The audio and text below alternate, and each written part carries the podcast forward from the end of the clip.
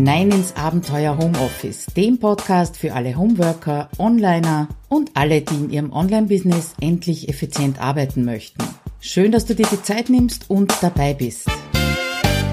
Hallo, Claudia Koscheder spricht aus dem Abenteuer Homeoffice und ich freue mich, dass du auch heute wieder dabei bist bei dieser neuen Episode. Und äh, worum geht's heute? Um das Wörtchen Mehrwert und zwar, wie du diesen Mehrwert richtig einsetzt in deinem Business. Weiters schauen wir uns an, was soll eigentlich so eine Win-Win-Situation, die ja ganz oft gleichgesetzt wird, mit Mehrwert beinhalten und wann macht's keinen Sinn.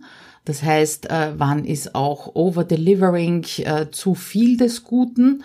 Und damit die ganze Sache nicht so theoretisch bleibt, gibt's ein Beispiel aus meiner Vergangenheit, aus meiner Praxis, in dem ich dir zeige, äh, warum gut gedacht nicht immer gut gemacht bedeutet. Und dazu gehören natürlich auch meine Denkfehler, die ich damals bei diesem Projekt hatte. Aber fangen wir von vorne an. Es geht ja darum, wie du Mehrwert richtig einsetzt. Und äh, wenn ich die Szene so beobachte oder das Online-Business rundherum so beobachte, dann ist das ganz oft gut gemeint, aber leider noch öfter schlecht gemacht, behaupte ich einfach einmal. Und noch dazu ist dieses Wörtchen Mehrwert ja inzwischen wirklich fast zu einem Buzzword verkommen. Das wird bei jeder Gelegenheit in den Mund genommen. Und wenn du dann denjenigen, der es eben ausgesprochen hast, äh, fragst, ja, was verstehst du eigentlich unter Mehrwert? Dann kann die Antwort unter Umständen sehr dünn ausfallen. Und für mich ist die Definition im Grund, Mehrwert sollte immer eben eine Win-Win-Situation herbeiführen. Und das ist schon wieder so ein Wort, äh, das sehr oft verwendet wird, vielleicht gar keine richtige Definition hat. Und drum fangen wir ganz von vorne an. Und wie gesagt, danach erzähle ich dir, wie ich vor einigen Jahren sogar zwei Win-Win-Situationen herbeiführen wollte. Und eine davon, die ist also absolut in die Hose gegangen. Und gleich vorweg, das hat mit diesem Podcast zu tun. Ja, das Ganze soll dir vielleicht auch zeigen, dass du nicht krampfhaft an einem Projekt festhalten musst oder solltest, wenn du an irgendeinem Punkt bemerkst, dass du eben keinen Mehrwert stiftest, auch wenn du viel mehr lieferst, als du versprochen hattest. Also, gehen wir es mal an, die Win-Win-Situation. Was soll denn da drinnen sein? Und ich glaube, es ist klar, äh, wenn du eine Win-Win-Situation herstellen möchtest zwischen dir und deinen Interessenten und Interessentinnen, also Mehrwert bieten möchtest, dann solltest du einfach etwas liefern, das deinem Gegenüber hilft und gleichzeitig aber auf der anderen Seite auch dir etwas bringt, was du sonst eben ohne diesen Mehrwert, ohne diese Win-Win-Situation nicht erreichen würdest. Und da ist der Klassiker natürlich im Online-Business, du gibst dein Wissen kostenlos und erhältst dafür Vertrauen und irgendwann mal vielleicht auch darüber Kunden. Und vor kurzem wurde ich erst von einer Teilnehmerin äh, in HomeSuite Office 2.0 gefragt, wie viel sie denn kostenlos herausgeben soll, damit die, in dem Fall ist glaube ich um ein Webinar gegangen, damit die Webinarteilnehmer was davon haben, aber immer noch Interesse an ihrem kostenpflichtigen Produkt haben. Ja, das ist so eine Gretchenfrage, zu der kommen wir dann gleich ein bisschen später. Zuerst mal, was ist Mehrwert? Und ich sehe da zwei Möglichkeiten. Zuerst einmal mehr wert als etwas anderes, das du eben bereits gibst. Ein Beispiel, du schreibst kostenlose Blogartikel, ganz klar, und mehr wert ist dann, wenn du dieses Thema äh, tiefer in einem Webinar behandelst. Und die zweite Möglichkeit, du gibst mehr Wert, als eben jemand anderes gibt. Da kommt jetzt der kleine Sidestep, den ich angekündigt hatte und mein Motto lautet immer, gib alles. Es ist ganz egal, ob es ein Webinar, ein Blogartikel oder ein Freebie ist. Wenn deine Interessenten, deine Leserinnen und Leser dadurch einen Schritt weiterkommen, dann ist es genau richtig. Und ich weiß, es wird ganz oft von Experten gesagt, man soll nur das Was weitergeben, das heißt, was ist zu tun, aber nicht das Wie. Wie ist es umzusetzen, das heißt, die einzelnen Schritte eventuell. Und in meinen Augen, ganz ehrlich, halte ich das für Unsinn, weil beide ganz eng zusammenhängen. Und wenn du dir also dieses Wörtchen Mehrwert genauer anschaust, dann ergibt sich aus dem Wert in meinen Augen das Was. Also was ist zu tun? Und aus dem Mehr ergibt sich einfach das Wie. Und nur in Kombination von den beiden kannst du also unterm Strich Mehrwert stiften. Und vor kurzem habe ich mir ein Freebie von einer Online-Kollegin heruntergeladen. Das hieß so ähnlich wie fünf Schritte, um eben irgendetwas zu erreichen. Ja, und wie es so ist, Thema hat mich interessiert, E-Mail hinterlassen und los ging's. Und was war der Inhalt? Eine A4 PDF-Datei mit einer Zeichnung von eben diesen fünf Schritten mit jeweils ein paar Schlagworten dazu. Und das war alles. Und sowas ist in meiner Welt weder Win-Win noch Mehrwert. Und ich war also ganz, ganz schnell wieder aus ihrer Liste draußen. Und was war unterm Strich? Wir haben beide natürlich nichts gewonnen. Mehrwert beinhaltet also für mich immer auch in gewisser Weise ein Overdelivering. Und das ist wieder so ein Wort, das du sicher im Netz im Zusammenhang mit deinen Angeboten schon gelesen hast. Und es heißt einfach, dass du versprichst, etwas zu geben und dann packst du irgendeine Kleinigkeit, eine Leistung oder Inhalte obendrauf, die eben von dem Kunden beziehungsweise Interessenten nicht erwartet wurden, beziehungsweise die du halt nicht angekündigt hast. Ja, und so sehr ich Mehrwert großartig finde und Win-Win-Situationen natürlich genauso, manchmal ist dieses Konstrukt trotzdem wackelig. Und zwar nämlich dann, wenn du gibst, ohne drauf zu achten, ob dein Gegenüber erstens nimmt und zweitens wirklich etwas davon hat, von dem, was du gibst, nämlich Mehrwert. Und damit möchte ich zum Beispiel kommen aus meiner Praxis, warum eben gut gedacht nicht immer gut gemacht bedeutet. Äh, Begriffsdefinition haben wir jetzt sozusagen durch. Und vor ein paar Jahren habe ich eine spannende Erfahrung gemacht. Ich wollte ja schon wirklich seit Jahren einen Podcast starten. Also diese Erfahrung habe ich 2016 gemacht. Da hat der Podcast Abenteuer Homeoffice äh, begonnen. Und schon, ich glaube, mindestens drei Jahre vorher wollte ich eben einen Podcast starten und immer wieder sind andere, angeblich wichtigere Projekte dazwischen gekommen. Ja, wie gesagt, fast drei Jahre, bis ich eben eingesehen habe, dass ich wohl einen besonderen liebevollen Tritt brauche. Und sehr spontan hatte ich dann die Idee des Podcast Countdowns langsam aussprechen, sonst wird's verhaspelt.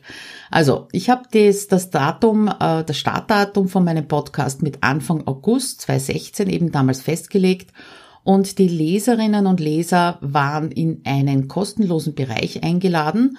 In dem habe ich sie über jeden Schritt der letzten sechs Wochen vor dem Start informiert. Also ich habe meine Planung offengelegt, die einzelnen Produktionsschritte, jede Entscheidung und natürlich auch meine Hoppalas habe ich offengelegt.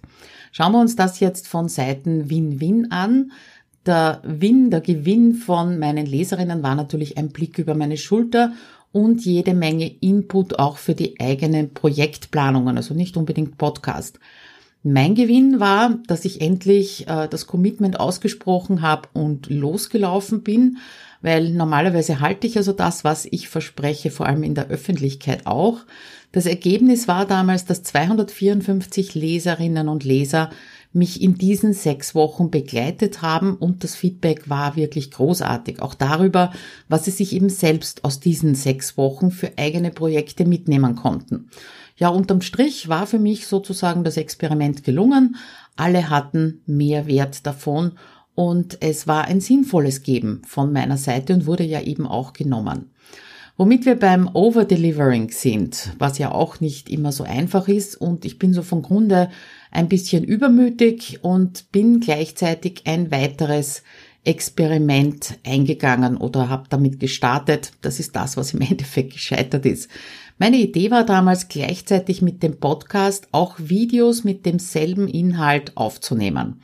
Die geplanten Gewinne für meine Leserinnen und Leser beziehungsweise Hörerinnen und Hörer war, äh, dass ja nicht jeder unbedingt lesen möchte und nicht jeder mag unbedingt Podcasts horchen. Es gibt auch Menschen, die schauen lieber ein Video, in dem es eben auch visualisierte Inhalte gibt. Es sollte also ein weiterer Kanal geöffnet werden. Mein Gewinn daraus sollte sein, natürlich auch mehrere. Ich hatte damals noch äh, ziemliche Scheu davor, mich im Video zu zeigen. Das wollte ich natürlich überwinden damit. Äh, ich wollte ähm, wertvolle Inhalte auch effizient erstellen und außerdem meinen schlummernden YouTube-Kanal beleben. Bin also losgestartet in die Produktion, habe eine schöne Vorlage für die Videos gemacht, Folien aufbereitet, die mir dann natürlich auch einen gewissen roten Faden für die einzelnen Podcast-Episoden gegeben haben und habe gleichzeitig den Podcast mit Audacity und die Präsentation mit mir äh, im Bild in Camtasia aufgenommen. Und das war schon eine ziemliche Action, das waren ziemlich aufwendige Vorbereitungen, aber immer noch war ich der Meinung, dass ich damit jede Menge Mehrwert für beide Seiten äh, produzieren kann, stiften kann. Ja, fünf solche Aufnahmen habe ich gemacht, geschnitten, nochmal angeschaut und irgendwie es war ein eigenartiges Gefühl. Waren die Videos wirklich mehr wert als das Audio? Und vor allem war auch dieser zusätzliche Aufwand wirklich gerechtfertigt. Das waren so die schlummernden Fragen im Hinterkopf. Habe aber trotzdem so weitergemacht, bis ich eine Mail von einer meiner Beobachter bekommen habe. Und diese Mail, die hat genau das ausgedrückt, was ich im Prinzip schon gespürt hatte, aber ich habe es halt nicht in Worte fassen können. Im Blogartikel habe ich die ganze Mail zitiert. Hier möchte ich dir nur einen Satz vorlesen äh, und der lautet, da dachte ich, dass es schade um die zusätzliche Arbeit und Zeit wäre, wenn das Video gar nicht als das ankommt, was es ist, nämlich super aufbereitete Informationen, die einen wirklich weiterbringen. Ja, das war ein absoluter Augenöffner damals für mich und ich habe sofort die Produktion der Videos gestoppt. Ja, und was soll ich dir sagen? Es war so erleichternd und hat sich so richtig angefühlt, weil ich hatte eben bei diesem Geben des Videos zusätzlich ein paar Denkfehler. Der erste Denkfehler, den äh, du vermeiden könntest, würde ich mal sagen, ist, indem du den Blick eben auf den Mehrwert haltest. Wie schon geschrieben, jeder Mehrwert soll mehr Wert beinhalten als irgendwas anderes und die Videos, die waren zwar ein weiterer Output-Kanal, äh, nämlich der visuelle, aber es war einfach nicht mehr drinnen als im Audio. Dazu, wenn ich das gewollt hätte oder umsetzen hätte wollen, ähm, hätte ich den visuellen Inhalt völlig anders und wesentlich aufwendiger aufbereiten müssen. Also mit Screenshots, äh, eventuell mehr und andere Texte und so weiter. Und außerdem äh, hat diese Leserin, eben diese Beobachterin geschrieben, dass sie bereits einige meiner Videos gesehen hat, ebenso bei Webinaren war sie dabei und ja, dadurch hat sie eine gewisse Qualität erwartet. Und die, die habe ich in diesen Videos eben nicht geliefert. Und zu meiner Schande muss ich gestehen, dass ich einfach nur zwei Fliegen mit einer Klappe fangen wollte. Und daraus ergibt sich auch schon äh, der zweite Denkfehler, nämlich der, dass jedes Medium eine andere Aufbereitung braucht. Hätte ich umgeschwenkt und hätte ich die Folien zum Video anders, also mehrwertiger aufbereitet, dann wäre ich vor der Situation gestanden, im Audio vielleicht auf was Visuelles hinzuweisen, das dann wieder den reinen Audiohörern nichts gebracht hätte. Vielleicht hätte sie es sogar eher verwirrt und das geht einfach nicht. Ein Text wird immer fürs Auge aufbereitet. Und zwar so, dass die Leserinnen und Leser darüber scannen können und anhand dieses Scannens entscheiden können, ob sie alles lesen möchten oder ob äh, die Überschriften einfach reichen oder ob das, das Thema überhaupt nicht interessant ist. Beziehungsweise auch, um zurückzukehren und wichtige Passagen einfach schnell wiederzufinden. Das ist der Text. Ein Audio das wird auf der anderen Seite fürs Ohr aufbereitet. Und da musst du darauf achten, Bilder für das innere Auge des Hörers zu formen, ohne dass du sie wirklich visuell äh, oder dass sie sie wirklich visuell vor sich haben. Das ist wieder eine ganz andere Art der Konzeption beziehungsweise auch eine andere Art der Sprache. Ja, und als drittes ein Video, das muss viele Reize fürs Auge bieten, damit der Zuseher oder die Zuseherin dabei bleibt und nicht abschweift oder nebenbei irgendwas anderes macht. Du siehst also dieser Denkfehler, ein Medium produzieren und da drei unterschiedliche Medien draus machen, das ist schwierig, auch wenn es dasselbe Thema ist.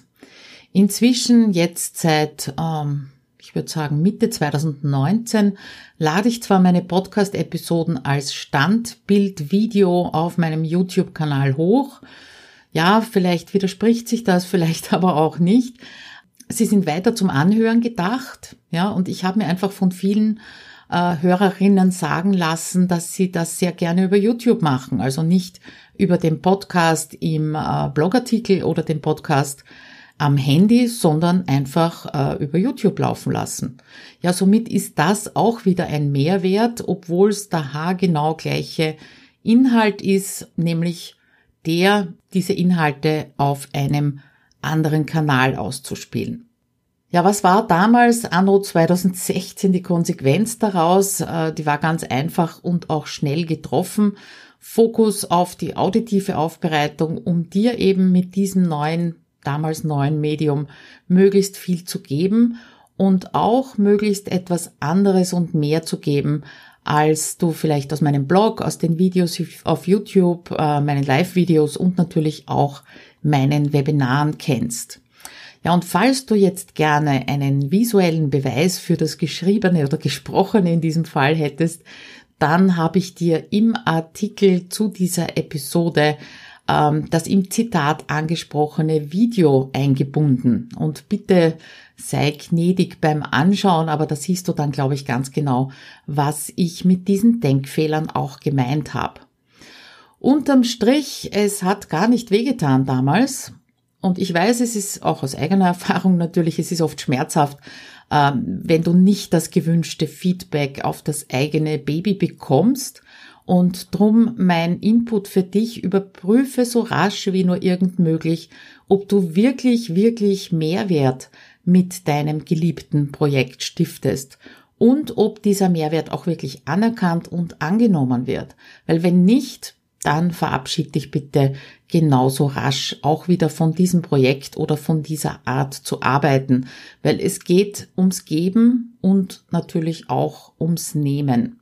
Und wenn nicht genommen wird, dann macht natürlich auch das Geben keinen Sinn. Ja, was mich interessieren würde von dir, hast du dich auch schon mal in so einer Sache oder einem Projekt verrannt? Und vor allem, wie bist du dann damit umgegangen? Würde mich sehr freuen, wenn du mir deine Geschichte im Kommentar zum Blogartikel schreibst. Den Link dazu findest du natürlich in der Beschreibung von dieser Episode.